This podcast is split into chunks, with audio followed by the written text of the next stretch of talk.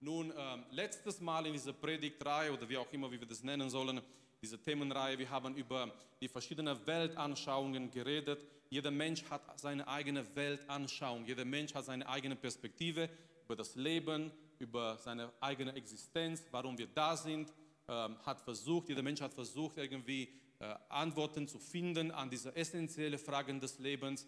Woher komme ich? Warum bin ich da? Wo gehe ich hin?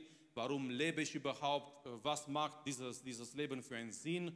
Und wir haben die Hauptweltanschauungen ähm, angeschaut, angefangen mit Atheismus, dieser wirklich äh, düstere, ohne Perspektive Weltanschauung, die uns sagt, äh, wir kommen von nichts und wir gehen zu nichts und äh, das Ganze macht keinen Sinn, das alles ist nur ein Zufall. Und ich habe euch letztes Mal gesagt, wenn ich in der Lage jetzt wäre, eine Weltanschauung zu suchen, Atheismus wäre bei mir ganz unten auf die Liste, weil Atheismus gibt mir viel zu wenige Antworten, die mich erfüllen auf, an diese Frage des Lebens. Ich habe gesagt, eine gute Weltanschauung muss dir die richtige Fragen, die richtigen Antworten geben an diese wichtigen Fragen des Lebens. Und äh, danach sind wir auch zum Christentum gekommen und heute Abend machen wir einen Schritt weiter. Ähm, wir fangen nur etwas an, es ist ein komplexes Thema. Und zwar, wir reden ein bisschen heute Abend über Argumente für Gottes Existenz. Argumente für Gottes Existenz. Wir haben gesagt, Christentum behauptet, Christentum sagt, es gibt einen Gott. Es gibt einen Gott. Und dieser Gott offenbart sich in drei Personen.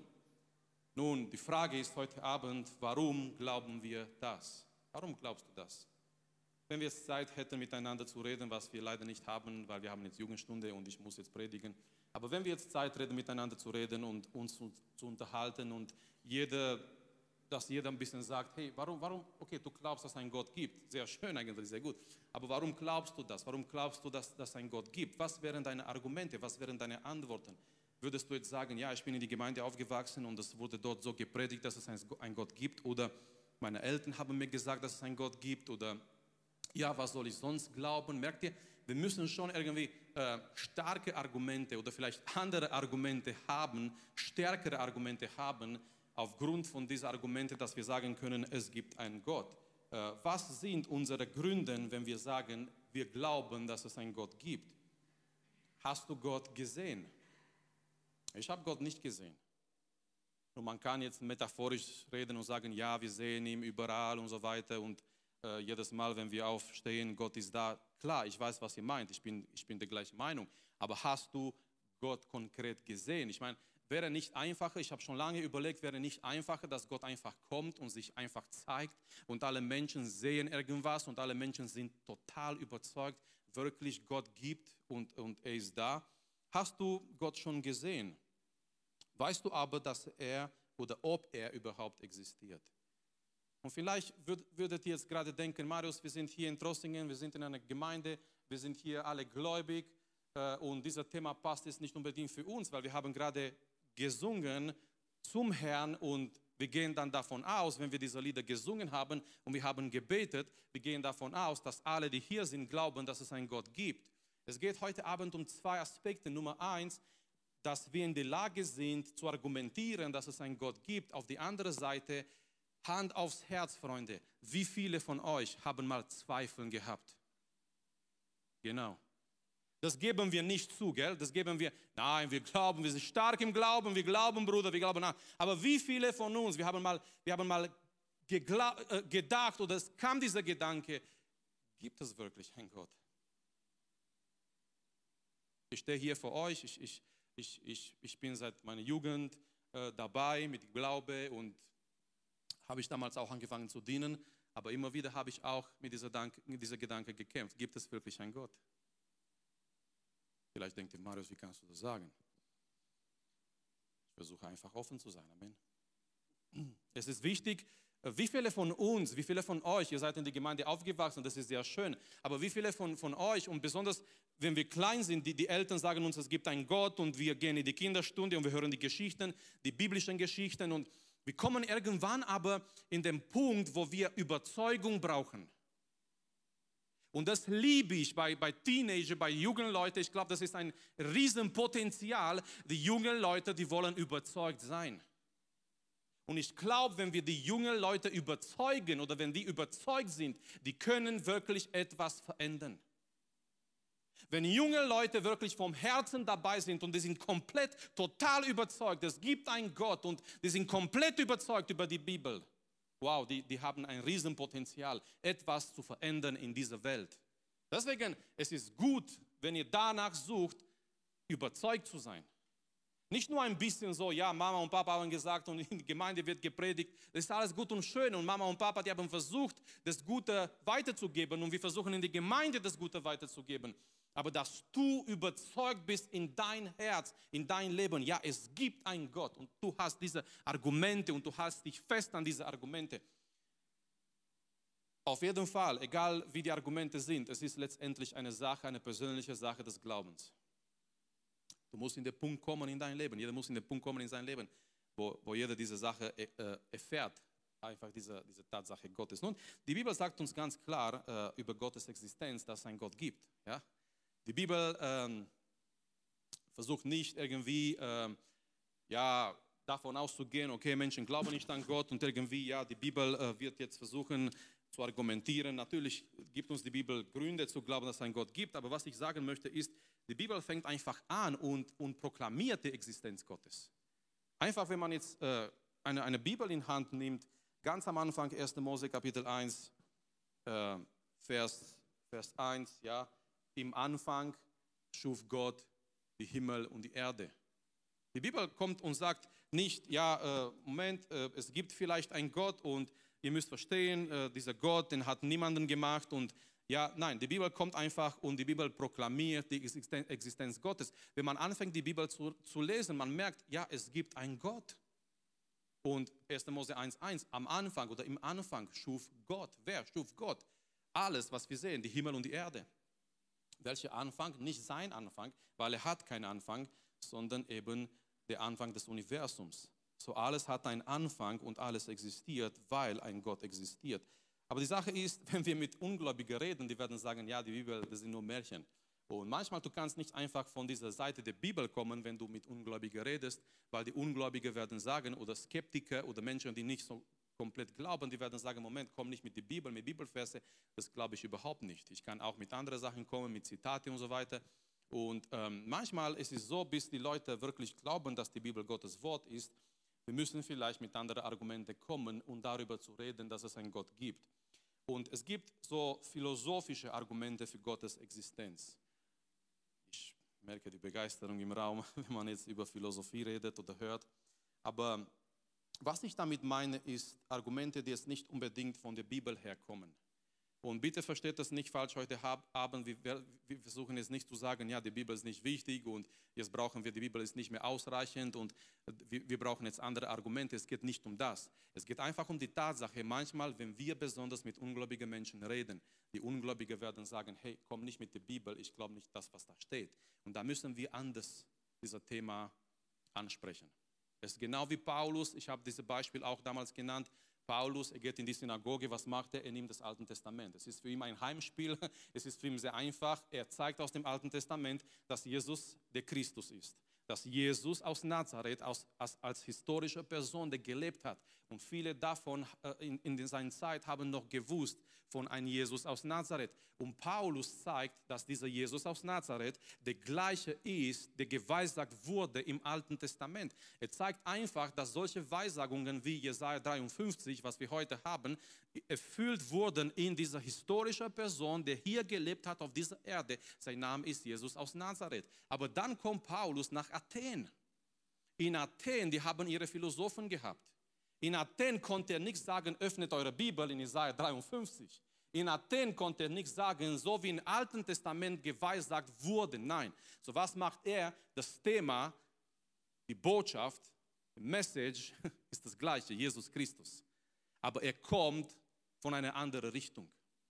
Er kommt und er greift sie positiv an mit ihren eigenen Waffen, mit ihren eigenen Zitaten von verschiedenen Sängern und Dichter aus der damaligen Zeit und ihr seht all diese Altäre in ihrer Stadt und ihr seht auch einen Altar, der wurde gebaut für einen unbekannten Gott. Diese Leute waren so religiös, die haben gesagt, hey, vielleicht haben wir irgendwo einen Gott vergessen und damit dieser Gott nicht auf uns böse ist, wir bauen einen Altar und wir nennen diesen Altar den Altar gebaut zu dem unbekannten Gott. Und Paulus, sehr geleitet von dem Heiligen Geist, er sieht diesen Altar, er geht da zu den Philosophen und sagt, dieser Gott, den ihr nicht kennt, den will ich euch verkündigen. Und die sind total aufmerksam, weil die waren auf der Suche nach diesem Gott, zu dem sie diesen Altar gebaut haben, der unbekannte Gott. Vielleicht es gibt irgendwo noch einen anderen Gott, von dem wir nicht wissen. Und Paulus fängt an, über diesen Gott zu sprechen, eigentlich der Gott der Bibel und dann über Jesus Christus. So heute Abend werden wir zwei Argumente anschauen. Ähm, ich habe versucht, so einfach wie, wie möglich diese Argumente darzustellen. Es gibt so in der Theologie vier klassische Argumente über die Existenz Gottes. Vielleicht habt ihr davon gehört, es gibt dieses theologische Argument oder das Argument von Design. Es gibt das ontologische Argument, okay, versuch nicht einzuschlafen. Es gibt dann das kosmologische Argument und dann gibt es dieses moralische Argument. Vielleicht habt ihr irgendwo irgendwelche Bücher darüber gelesen, äh, systematische Theologie, ILD oder irgendwelche Predigten davon gehört. Das sind so die vier klassischen Argumente für die Existenz Gottes. Aber mein, mein Ziel wäre, dass wir jetzt nicht nur bei diesen vier klassischen Argumente bleiben, sondern in andere Abende, wenn wir über die Existenz Gottes reden, dass wir auch andere Dinge anschauen, weil ich glaube von ganzem Herzen und vielleicht seid ihr einverstanden, es gibt viel mehr als nur vier Argumente für die Existenz Gottes. Amen. Es gibt viel mehr als nur, wir haben nicht nur vier Argumente bei uns, äh, in dem wir zeigen können, dass es einen Gott gibt, sondern es gibt viel, viel andere Argumente für Gottes Existenz. Und ähm, versuch, eigentlich mal, eigentlich, versuch einfach zu, zu, zu verstehen oder zu, zu wissen, um was es geht in diesem Argument, weil es ist so in Praxis, ihr werdet jetzt bestimmt nicht zu euren Kumpel sagen, ja, weißt du, es gibt diese, äh, diese kosmologische Argument oder hey, wie kannst du nicht an Gott glauben? Es gibt doch diese ontologische Argument und die werden euch komisch anschauen. Äh, in Praxis, wir reden mit Menschen nicht in dieser Art und Weise. Aber die Theologen wollten irgendwie diese Argumente nennen und die haben dann diese Begriffe genannt. Ähm, fangen wir an mit, dieser, mit das theologische Argument oder theologischer Beweis für Gottes Existenz. Oder ich habe schon gesagt, äh, es ist dieses Argument von, von Design oder dieses Argument über einen Architekt. Das wird auch manchmal so genannt, äh, das Argument über einen Architekt. Um was geht es? Äh, wenn ich jetzt dieses Argument nennen werde, ihr werdet merken, ihr habt dieses Argument vielleicht oft gelesen oder gehört. Es geht um Folgendes. In die Welt oder beziehungsweise im Universum ist ein Plan sichtbar. Also wenn man diese Welt anschaut, wenn, das, wenn man das Universum anschaut, man merkt, es ist kein Chaos da, es ist kein Zufall da, sondern wirklich im Universum ist ein gewisser Plan, der da ist. Im Universum ist eine gewisse Sache, die da ist, ein gewisser Plan sichtbar. Und dieser Plan zeigt die Existenz von einem Architekt oder von einem Designer, der die Sachen äh, so gemacht hat, wie die gerade sind. So, wenn man diese Welt anschaut, wenn man das Universum anschaut, das Universum ist sehr komplex, ist sehr groß, ist sehr schön. Man merkt einfach, es ist ein gewisser Plan. Es ist kein Chaos da. Es sind nicht Sachen, die einfach nur passieren, sondern es ist eine gewisse Ordnung da. Und dieser Plan im Universum, diese Ordnung, die da ist in der Welt, in dem Universum, zeigt einfach oder verlangt einfach danach, dass es ein Designer da war, der das alles so gemacht hat und so programmiert hat, wenn ihr wollt, dass alles so funktioniert, wie es funktioniert. William Pelly, er war derjenige, der dieses Argument mit, mit einem Bild gebracht hat, ein sehr bekanntes Bild. Ähm, man kann dieses Bild auch in anderer Art und Weise gebrauchen. William Pelly hat gesagt, äh, stell dir vor, du gehst auf ein Feld und du findest ein Uhr. Auf einmal, ja, gehst auf ein Feld spazieren, wie auch immer, du findest dort eine Uhr. Und William Pelly hat gesagt, ja, da stellt sich die Frage, woher kommt diese Uhr her?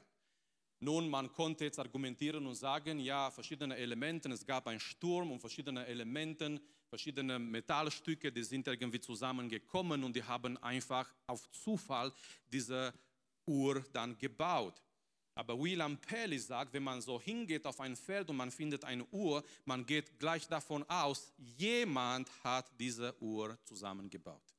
Und dieses Beispiel kann man mit einem Auto nennen, mit einem Haus nennen, man geht vorbei an einem schönen Haus und man sagt nicht, wow, aus Zufall, wie schön. Ja, wir, wir wissen, wir kennen in Trossingen gab vor, vor, vor Jahren dieser Sturm, dieser Gewitter.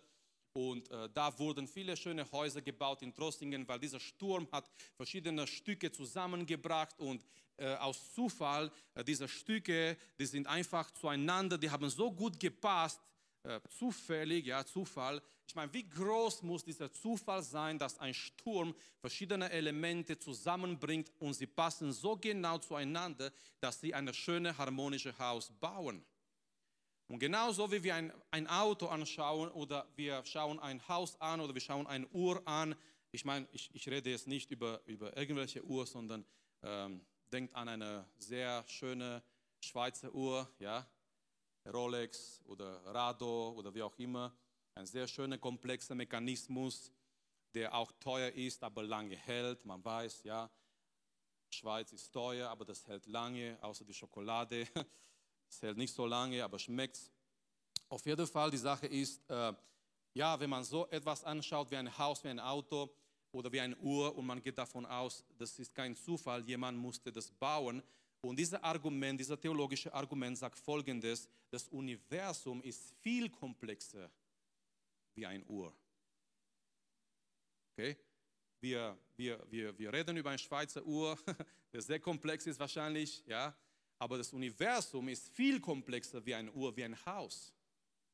Und wenn wir mit unserem menschlichen Verstand verstehen, ja, hinter einem Haus ist ein Designer, ist jemand, der das gebaut hat, oder hinter, hinter einer Uhr ist jemand, der das gebaut hat, äh, genauso, wenn wir das Universum anschauen und wir merken, und besonders wenn man so tiefer geht in die ganze Sache, man merkt, dieses Universum ist wirklich sehr komplex, ist sehr komplex, ist sehr schön gemacht. Und wenn man merkt, dieses Universum ist viel komplexer als eine Uhr, als ein Auto, man geht davon aus, man muss davon ausgehen, dass jemand da ist, dass jemand da war, dass ein Designer da ist, der alles zusammen ähm, ge gemacht hat und der, der, der Ursache ist von das Ganze. So, das ist im Prinzip dieser theologische Argument. Man schaut das Universum, aber nicht nur einfach das Universum in sich, man schaut diese ganze Ordnung, man schaut das Ganze, was da ist und von, von da geht man dann zu dieser Erklärung für diese ganze Komplexität, für diese ganze Schönheit des Universums.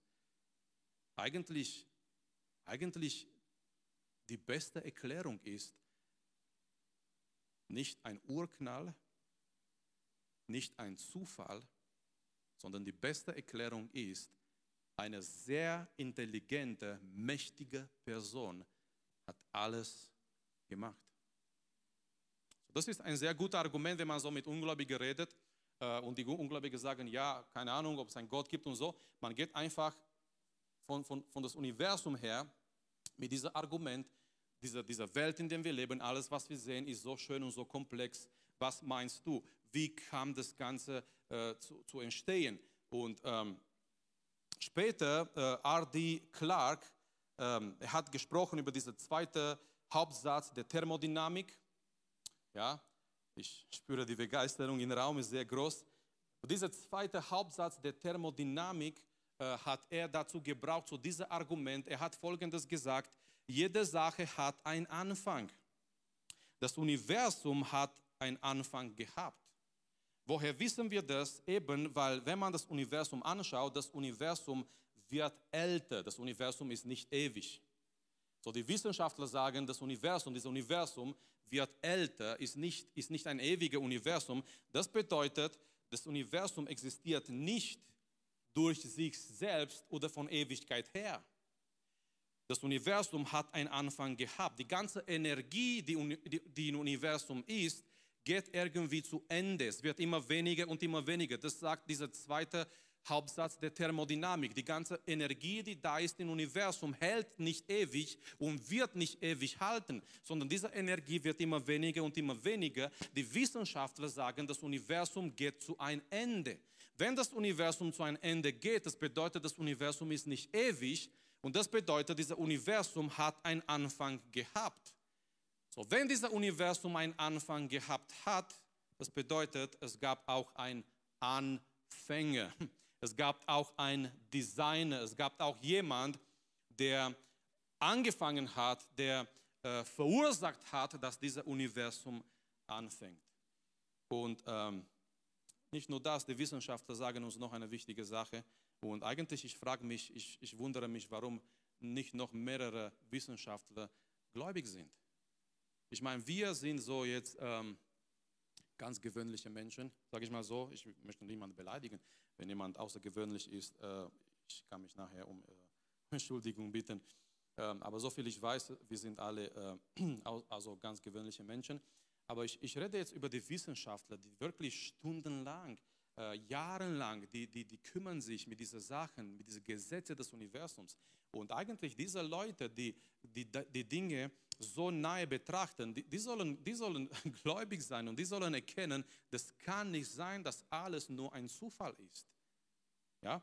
Und, und die, äh, diese Menschen, die, die Wissenschaftler, die sagen uns äh, nicht nur, dass das Universum einen Anfang hat, äh, laut dieser zweite Hauptsatz der Thermodynamik, aber die sagen, alles im Universum bewegt sich nach bestimmten Gesetzen.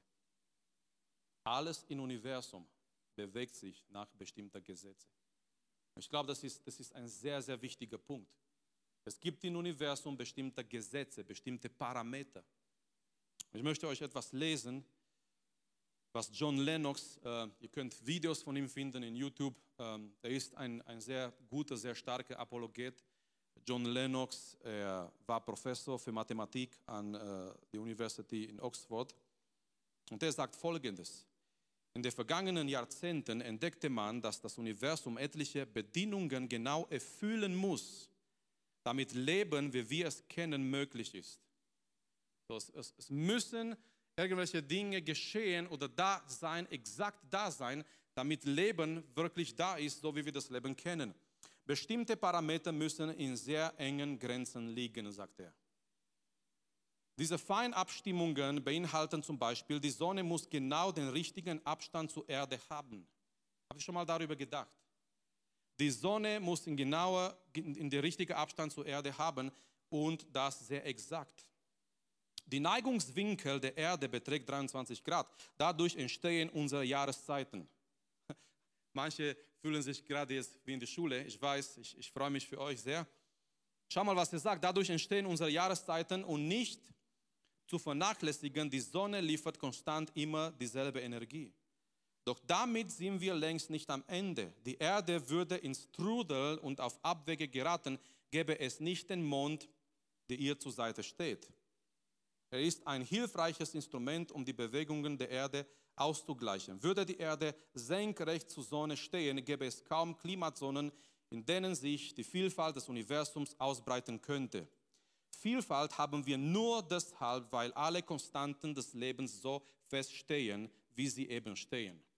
Und er redet weiter über andere Beweise, äh, dieser Entziehungskraft der Erde und so weiter. Ich möchte, wie gesagt, ich, ich wer, wer, noch äh, darüber lesen möchte und noch tiefer gehen möchte, ihr seid herzlich willkommen. Es gibt Bücher über dieses Thema und so weiter. Ich wollte es nicht unbedingt in der Jugend so komplex machen, dass vielleicht nur welche dabei sind und die, die anderen nicht unbedingt so interessiert. Aber wichtig, nochmal, es gibt bestimmte Gesetze, bestimmte Parameter, die sind so exakt gemacht, die sind so genau gemacht. Ohne diese Parameter würde das Leben nicht funktionieren, so wie wir das Leben kennen. Und nochmal, umso tiefer man geht, um diese Sachen anzuschauen, umso mehr man merkt, es, es ist alles so genau gemacht, genauer wie ein Schweizer Uhr. Und es ist alles so genau gemacht. Und, und was ist die Erklärung dahinter? Es kann doch kein Zufall sein, weil Freunde, nochmal, aus, aus Chaos entsteht keine Ordnung. Seid ihr einverstanden? Aus Chaos entsteht keine Ordnung. Nur aus Ordnung kann Ordnung entstehen. Und ähm, alles im Universum, in die Natur, in die Schöpfung ist äh, nicht nur genau gemacht, sondern schau mal, alles ist schön gemacht. Habt ihr gemerkt, wie schön alles gemacht ist in die Natur, in die Schöpfung? Ein Sonnenuntergang, sehr schön, oder? Sehr schön. Es gibt keine Special Effects, die, die das, das nachstellen können, was in der Natur passiert. Wenn man einfach spazieren geht irgendwo, wenn man einfach in die Natur ist, wenn man in die Berge ist und man sieht diese Schönheit, diese Schönheit ist da. Das bedeutet, dieser Designer, dieser Architekt hat einen Sinn für Schönheit. Glaubt ihr das? Gott hat die Sache nicht hässlich gemacht. Ich habe lange überlegt und, und vielleicht, vielleicht ihr könnt, ihr, könnt ihr euch mit mir identifizieren. Ich habe lange gedacht, wie wäre es gewesen, wenn der Himmel nicht blau gewesen wäre, sondern rot. Das wäre komisch, dass man nach, nach oben schaut und es ist alles rot. Gut, vielleicht hätten wir uns daran gewöhnen, keine Ahnung, aber auf jeden Fall, wie schön, dass der Himmel so ist, wie es gemacht wurde und so schön.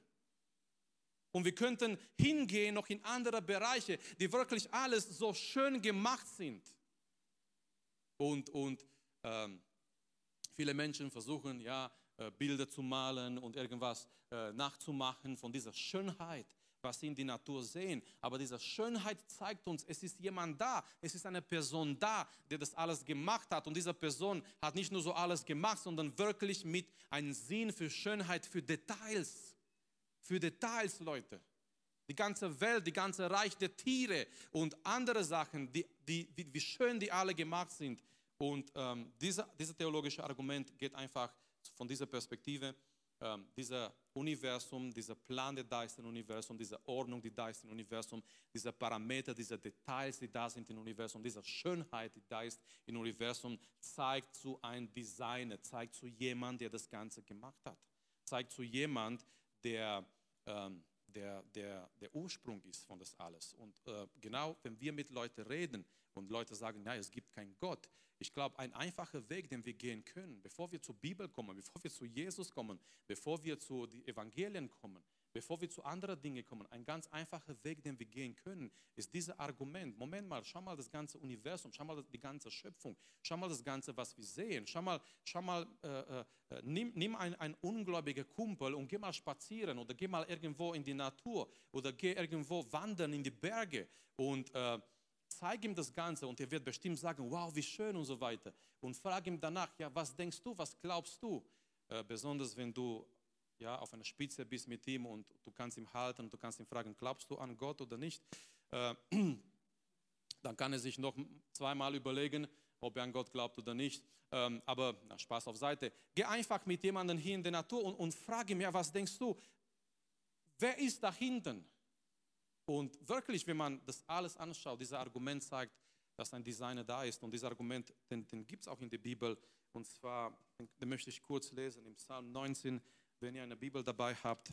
Schau mal, Psalm 19 sagt uns genau, spricht genau über dieses Argument, ähm, dass jemand da ist, ein Designer da ist, der alles gemacht hat. Und einfach das, was geschieht in der Schöpfung rund um uns, zeigt zu dieser Person. Ähm, Psalm 19, Vers 1 eigentlich Vers 2. Vers 1 ist der Titel. Vers 2, die Himmel erzählen die Herrlichkeit Gottes. Die Himmel erzählen was. Es, es ist eine Predigt, die da ist, ununterbrochen. Und zwar diese Predigt der Schöpfung. Die Himmel erzählen die Herrlichkeit Gottes und die Ausdehnung verkündigt das Werk seiner Hände. Es fließt die Rede Tag für Tag, Nacht für Nacht, tut sich die Botschaft kund. Es ist keine Rede und es ist es sind keine Worte, deren Stimme unhörbar wäre. Ihre Rechtweite erstreckt sich über die ganze Erde und ihre Worte bis ans Ende der Erdkreis. Er hat der Sonne am Himmel ein Zelt gemacht und sie geht hervor wie ein Bräutigam an seiner Kammer und freut sich wie ein Held, die Bahn zu durchlaufen. Sie geht an einem Ende des Himmels auf und läuft bis, bis an andere Ende. Und nichts bleibt von ihren Glut verborgen. Und dann fängt er an, äh, mit, mit das Gesetz der Herr, äh, einfach zu sagen, Gott hat sich auch in seinem Wort offenbart. Aber Psalm 19 zeigt uns erstmal, Gott offenbart sich in seiner Schöpfung. Und er spricht genau über dieses Universum, über diese Schönheit, über diese Ordnung, die da ist. So, das ist dieser, dieser theologische Argument, dass Existenz, diese Ordnung, was wir im Universum sehen, verlangt nach einer Erklärung. Und wirklich, Leute, die beste Erklärung ist Gott. Die beste Erklärung. Wenn man, wenn man ehrlich ist, ich weiß, klar, wir glauben an Gott und wir gehen, ja, wir sagen, klar, die, die Erklärung ist Gott. Aber wenn man ehrlich ist, wenn man das betrachtet, wenn man das Ganze anschaut, Zufall, das reicht mir nicht. Also wenn, wenn ich dieses Universum anschaue und jemand sagt mir, es ist nur Zufall, das, das ist zu wenig, das, ist, das, das kann ich nicht glauben. Das kann ich nicht glauben. Ich habe ich hab dieses Buch hier gebracht, ziemlich dickes Buch, habe ich bestellt, noch gar nicht so richtig angefangen zu lesen, äh, von Norman, Norman Geisler. Äh, um, ein Atheist, um Atheist zu sein, fehlt mir der Glaube. äh, ich, ich kann euch dieses Buch nur empfehlen. Äh, er redet noch tiefer über solche ähnliche Sachen wie heute Abend. Aber was er meinen, äh, was, was er sagen möchte, ist, um das zu glauben, dass das Ganze nur ein Zufall ist, er sagt, um ein Atheist zu sein, fehlt mir der Glaube. Die Atheisten werfen uns vor, wie könnt ihr glauben an einen Gott, der alles geschaffen hat? Wir können die Atheisten sagen, den Atheisten sagen, wie könnt ihr glauben, dass, dass aus einer äh, kosmischen Suppe, aus einer äh, Big Bang, aus einem Urknall, aus Chaos entstand dieses schöne, komplexe Universum. Wie könnt ihr daran glauben? Das theologische Argument sagt, es gibt jemanden da hinten und ähm, ich möchte mit Freude sagen heute Abend, ja, es gibt jemanden da hinten, dieser jemand ist ein Gott, aber dieser Gott ist ein persönlicher Gott. Du und ich, wir können mit ihm in einer persönlichen Beziehung sein. Und ich möchte noch ein Argument erwähnen, es ist wirklich es ist ein sehr, sehr rein theologisches, äh, philosophisches Argument, finde ich, und zwar das ontologische Argument, äh, erstmal genannt, äh, eigentlich Kant nannte dann, äh, gab es den Argument, dieser Name, aber dieser Name kommt von Anselm, dieser, dieser Argument kommt von Anselm der Canterbury, vielleicht habt ihr von ihm gehört. Dieses ontologische Argument äh, sagt, Gott durch Definition ist das Allergrößte, was wir überhaupt, was wir uns vorstellen oder denken können. Also wenn jemand, wenn jemand auf dieser Erde, wenn eine Person oder mehrere Personen auf dieser Erde an Gott denken, das, das Allergrößte, was wir denken können als Menschen, ist, ist Gott. Durch Definition, Gott ist das absolute höchste Person, an dem wir denken können. Wir als Menschen, wir denken an Gott. So dieses Argument sagt, weil wir als Menschen an Gott denken und Gott ist das absolute, das höchste Person, an dem wir denken können und wir als Menschen, wir denken an Gott, dieses Argument sagt, das bedeutet, dass Gott auch existiert. Okay, ich weiß, rein sehr philosophisches Argument, ja, äh, es hat nicht so mit, viel, mit vielen Beweisen zu tun wie mein theologisches Argument mit Universum und Materie und das Ganze etwas Konkretes. Aber dieses Argument sagt einfach, wir als Menschen, wir denken an Gott und das ist das Allerhöchste, was wir denken können als Menschen. Und weil wir an Gott denken, und das ist so eigentlich, wenn man so betrachtet, die, die ganze Generationen der Menschen, die ganze Kulturen, die Menschen denken an einen Gott. Das ist der Schwerpunkt von diesem Argument. Die Menschen denken an eine gewisse Gottheit. Okay, weil wenn sie diese Gottheit nicht, nicht klar definieren können oder, oder, oder die versuchen irgendwie zu dieser Gott zu kommen und, und die beschreiben diese Gottheit anders oder wie auch immer. Aber die Menschen in alle Kulturen, in, in die ganze Geschichte, die Menschen denken an, an einen Gott. Und dieses Argument sagt, weil Gott der höchste Person ist, an dem wir denken können, und wir denken an Gott, das muss sein, das muss bedeuten, dass es, dass es Gott auch existiert. Äh, klar, dieses diese Argument wurde debattiert dann mit anderen philosophischen Diskussionen. Äh, man kann letztendlich sagen, man kann auch an was anderes denken, was es überhaupt nicht existiert. Und das bedeutet nicht, wenn wir an etwas denken, dass es automatisch existiert. Aber äh, dieses Argument, ich glaube, äh, wir finden in der Bibel etwas äh, Ähnliches oder Stärkeres, was die Bibel darüber sagt, ähm, dass es irgendwie in uns ist, diese Tatsache, dass wir als Menschen an Gott denken. Es ist irgendwo in uns, dass wir als Menschen an Gott denken. Und schau mal, was die Bibel sagt, und, und damit komme ich auch langsam zum Schluss. In Prediger Kapitel 3, Prediger Kapitel 3, Vers 11, ein sehr starker Bibelvers. Sehr starker Bibelvers, und der sagt uns folgendes: Er, er meint hier Gott, er hat alles vortrefflich gemacht zu seiner Zeit. Auch die Ewigkeit hat er ihnen ins Herz gelegt. So, irgendwo in uns als Menschen ist dieser Gedanke der, der Ewigkeit da. Irgendwo in dem Mensch ist dieser Gedanke von, von Gott da.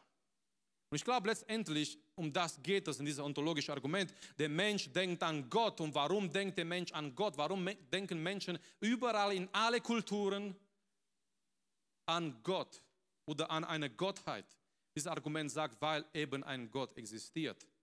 Und, und ich glaube, Prediger Salomo, beziehungsweise er bringt es wirklich auf den Punkt, wenn er sagt, Gott hat dieser Gedanke ähm, der Ewigkeit in die Herzen der Menschen gelegt. Und es, es gibt Menschen, die denken, wenn sie alleine sind, besonders auch ungläubige Menschen, auch Atheisten. Es gibt einfach Menschen, die denken, die denken an die Ewigkeit, die denken, was kommt danach. Wo, woher kommen diese Gedanken, Freunde? Es gibt Menschen, die denken, es muss nein, das kann doch nicht sein. Es muss irgendwo ein Gott sein. Vielleicht hast du diese Erfahrung selber gemacht, als du alleine warst in deinem Zimmer oder als du einfach alleine warst und du hast mehr Zeit gehabt zu denken und nachzudenken über, über irgendwelche Sachen und auf einmal du hast gemerkt, du denkst an Gott oder du denkst, ob es einen Gott gibt oder ob ein Gott existiert. Du denkst an die Ewigkeit, du denkst, was kommt danach. Woher kommen diese Gedanken in unser Leben, in unsere Herzen? Wenn wir als Menschen nur Materie sind, ja, so wie die Atheisten oder die, die an Evolution glauben, die sagen, der Mensch ist einfach nur Materie und äh, mehr nicht. Wir sind einfach nur äh, eine, eine zusammen, äh, ähm, also Muskeln und Knochen und Materie, die zusammengekommen ist. Aber wenn wir als Menschen nur Materie sind, warum haben wir immer wieder als Menschen geistliche Gedanken? Warum machen wir uns Gedanken über eine geistliche Welt? Warum machen wir uns Gedanken, die nicht mehr mit dieser materiellen Welt zu tun haben, sondern sind viel höher als diese materielle Welt? Nun, der Prediger sagt uns ganz klar und, und äh, Anselm von Canterbury, er wollte das äh, äh, wahrscheinlich zusammenfassen in diese Argumente, dieses ontologische Argument, der Mensch denkt an Gott, das ist das Allerhöchste, was, was wir uns vorstellen können, diese, diese Person, diese Person als Gott genannt und somit muss es auch so sein, dass es einen Gott gibt, dass es einen Gott existiert, weil wir als Menschen, wir haben diese Sehnsucht beziehungsweise nach Gott. So Argumente für die Existenz Gottes es waren nur zwei heute Abend. Irgendwann, wenn wir wieder zu diesem Thema kommen, wir werden andere Dinge anschauen, andere Argumente anschauen. Und nicht nur diese nächsten zwei, die kommen, kosmologische und das moralische Argument, sondern auch andere Sachen äh, anschauen, die uns dazu bringen, zu glauben, dass es einen Gott gibt. Und mein, mein Wunsch ist, mein Ziel ist, dass wir da fest sind in diesem Glauben. Die Bibel sagt uns in Hebräer Kapitel 11, die Glaube ist eine Zuversicht. Viele Menschen denken, die Glaube ist etwas, eine, eine habt, ihr, habt ihr davon gehört, eine blinde Glaube. Ja? Also einfach, du glaubst einfach etwas. Ähm, es kann sein, es stimmt nicht. Es kann sein, es gibt keine Argumente da. Es kann sein, du, du liegst total falsch, aber du glaubst einfach blind. Du, du gehst einfach nach vorne, obwohl du hast keine Gründe zu glauben. Nun, die christliche Glaube ist nicht so.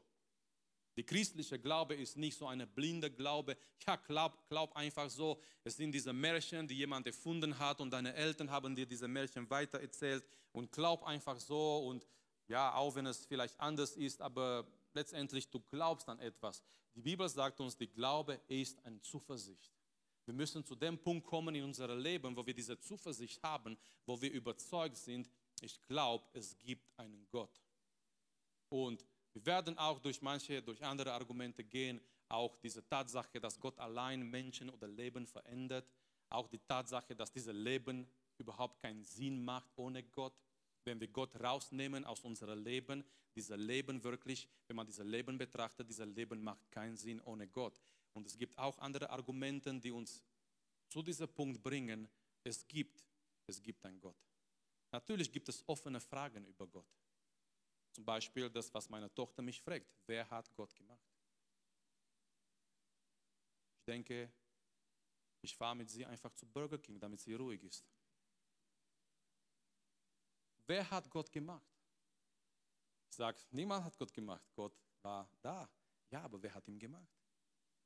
Ja, und, und ein achtjähriger Kind versucht eine Antwort. Und ich, ich kann das nicht, nicht erklären. Wir können das nicht erklären. Und, und unser Verstand kann das nicht begreifen. Okay, wir verstehen, klar, alles hat einen Anfang gehabt. Wir können verstehen, okay, diese ganze Natur wurde von jemandem gemacht. Okay, jemand war da, jemand ist da, dieser, dieser jemand ist Gott, der hat alles gemacht, der hat alles geschaffen. Aber letztendlich hm, hat er einen Anfang. Wer hat ihn gemacht? Keiner hat ihn gemacht, sonst wäre er nicht Gott.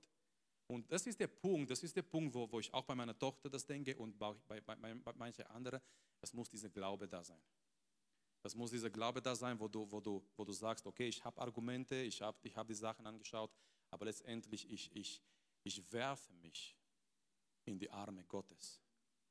Ich, werfe, ich, ich, ich kann manche Sachen nicht verstehen. Oder wenn es einen Gott gibt, warum lässt er zu so viel Leiden in der Welt? Werden wir diese Frage auch anschauen. Weil das ist so ein Hauptkontraargument gegen das christliche Glauben. Wenn es einen Gott gibt und er ist Liebe und er ist allmächtig, warum lässt er zu, dass so viele Menschen leiden? Entweder liebt er nicht oder hat er keine Kraft. Ja, die, die, äh, das, ist, das ist unchristliche Apologetik. Die Menschen versuchen zu sagen, wenn wir sagen, es gibt keinen Gott, die Menschen, die Menschen werden mit anderen Argumenten kommen. Und es gibt auch so, wenn wir jetzt über klassische Argumente sprechen, über Gottes Existenz, es gibt auch so klassische Argumente gegen das Christentum. Ja? Wie kann ein guter Gott äh, eine Höhle vorbereiten für, ja, wo all diejenigen, die ihn nicht akzeptieren, letztendlich dann äh, sein werden? Habt ihr die Frage bestimmt auch schon mal gehört? Und auch diese Frage, was ich schon davor erwähnt habe. Ähm, es gibt offene Fragen über Gott.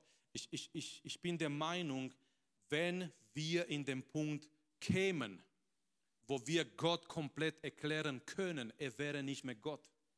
In dem Moment können wir einpacken und sagen, okay, der Gott, an dem wir geglaubt haben, er ist kein Gott mehr, weil wir haben ihn komplett erklärt, wir haben ihn komplett verstanden.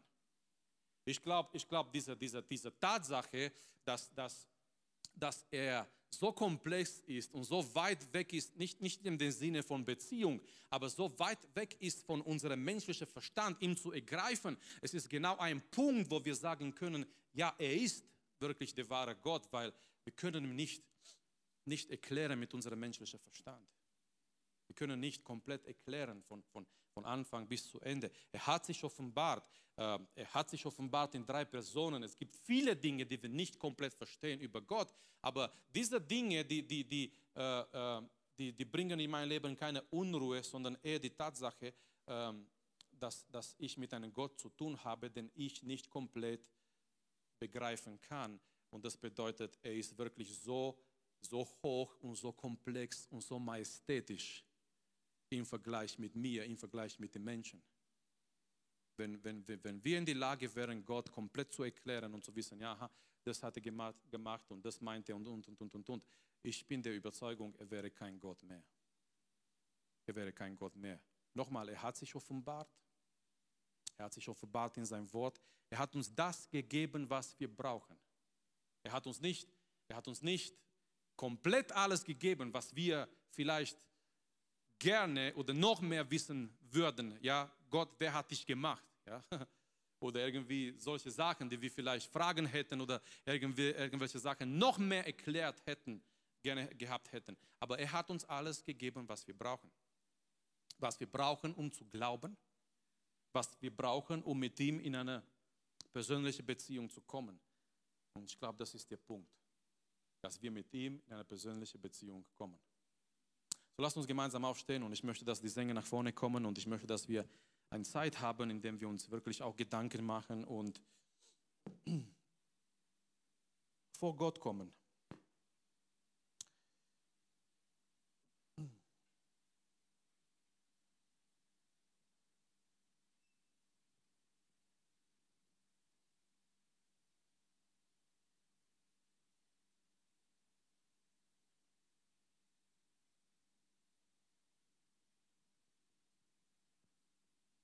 Warum glaubst du das, was du glaubst? Und was sind die Gründe in deinem Leben zu glauben, das, was du glaubst? Gibt es einen Gott? Glaubst du, dass es einen Gott gibt? Und jeder von uns hat mal mit, mit Zweifeln gekämpft in sein Herz. Und bitte sei nicht irgendwie verzweifelt, wenn du mit Zweifeln kämpfst. Viele Männer Gottes haben mit Zweifeln gekämpft. Weil von einer Seite, wir sind Menschen und wir haben diese Natur. Und es kommen vielleicht immer wieder Gedanken. Aber ganz wichtig ist, glaube ich, dass wir an das festhalten, was wir geglaubt haben und das, was wir glauben. Auch wenn wir im Dunkel sind, dass wir festhalten an die Tatsache, wie Gott sich in unserem Leben offenbart hat. Gibt es einen Gott? Nun, klar, die Bibel sagt uns, dass es einen Gott gibt. Die Bibel nennt sogar, dass der Mann oder der Mensch, der nicht an Gott glaubt, ein Narr ist. Das ist eine sehr starke Aussage der Bibel. Gott meint damit nicht, dass er jetzt Leute beleidigen will oder dass damit meint er, dass die Leute psychisch krank sind oder so. Aber es ist ein Narr, der Mensch, der Gott rausnimmt aus seinem Leben. Es ist ein Narr, der Mensch, der die ganze Beweise sieht, die so viele Möglichkeit hat, Möglichkeiten hat, zu glauben und zu erkennen, dass es einen Gott gibt. Und trotzdem sagt er Nein. Es ist ein Narr, der Mensch, der sein Leben auf Sand baut und denkt, es gibt keinen Gott und es gibt keine Ewigkeit. Das meint die Bibel. Auf die andere Seite, es ist weise, es ist diese Weisheit, diese Furcht des Herrn zu erkennen, es gibt einen Gott. Und ich kann mit dieser Gott, das ist das Schöne, ich kann mit dieser Gott in eine persönliche Beziehung kommen. Er hat den Weg frei gemacht und wir werden auch zu diesem wunderbaren Thema kommen, das Kreuz und seinen Sohn Jesus Christus und dieser, dieser, dieser historische Person, Jesus aus Nazareth. Und warum Jesus so eine wichtige, eine Riesenrolle spielt in die ganze Sache. Dass er tatsächlich existiert hat. Und warum wir glauben, dass die Evangelien glaubwürdig sind. Und die ganze Bibel ist Gottes Wort. Aber dazu werden wir später kommen. Die Sache ist, dieser Gott, der alles geschaffen hat, der alles so schön gemacht hat, dieser Architekt, dieser Designer möchte mehr als das sein. Er möchte dein Vater sein. Und er hat den Weg möglich gemacht durch seinen Sohn Jesus Christus. Er gab seinen Sohn zum Sterben am Kreuz stellvertretend für deine Sünden damit du gerettet werden kannst. Es gibt einen Gott. Und du kannst eine persönliche Beziehung haben mit dieser Gott. Lasst uns jetzt im Gebet gehen. Lasst uns ihm danken. Hey, lasst uns ihm auch danken, dass er alles so, so schön gemacht hat. Amen. Wer ist froh, draußen zu gehen und nicht Chaos zu finden, nicht eine hässliche Welt zu finden, oder Bäume, die rot sind oder Bäume, die keine Ahnung wie sind oder ein Himmel, der lila ist und keine Ahnung, alles durcheinander und Stürme und alles kommen und die machen uns komplett, äh, die bringen uns alles irgendwie durcheinander und wir sind komplett unglücklich und so eine hässliche Welt und wir denken, hey, wo können wir jetzt hingehen? Alles, was wir als Menschen schön machen, wir machen schön, weil wir von Gott gelernt haben. Warum machen wir schöne Sachen? Warum, warum gibt es Leute, die malen schön? Ich meine jetzt nicht Picasso, ich, ich finde seine Gemälde nicht schön. Ich weiß nicht, warum sie so teuer sind, hässlich ohne Ende. Aber warum, okay, Spaß auf Seite, es war ein Genie, wie auch immer, wer das versteht, keine Ahnung. Aber es gibt wirklich schöne Gemälde, es gibt schöne Bilder. Warum machen wir als Menschen? Wir machen schöne Kleider, wir machen schöne Gebäude, wir machen schöne Sachen. Warum? Wir haben einen Sinn für Schönheit. Warum? Weil wir haben alles von Gott gelernt. Er hat alles schön gemacht. Lasst uns ihm danken für diese Welt. Lasst uns ihm danken für die Schöpfung. Lasst uns ihm danken, dass er alles so schön gemacht hat. Er hat dich schön gemacht. Er hat uns schön gemacht in die Art und Weise, in die einzigartige Art und Weise, wie er dich gemacht hat. Lasst uns ihm anbeten, lasst uns ihm die Ehre geben. Und vor allem, dass wir die Möglichkeit haben, auch mit ihm in eine persönliche Beziehung zu kommen. Vater, wir kommen vor dir heute Abend, Herr. Wir stehen vor deinem Thron, Herr. Danke, dass du unsere Predigt angehört hast. Wenn dich die Botschaft angesprochen hat, dann teile sie gerne mit deinen Freunden und Bekannten, dass auch sie diese Predigt hören können. Wir wünschen dir Gottes Segen.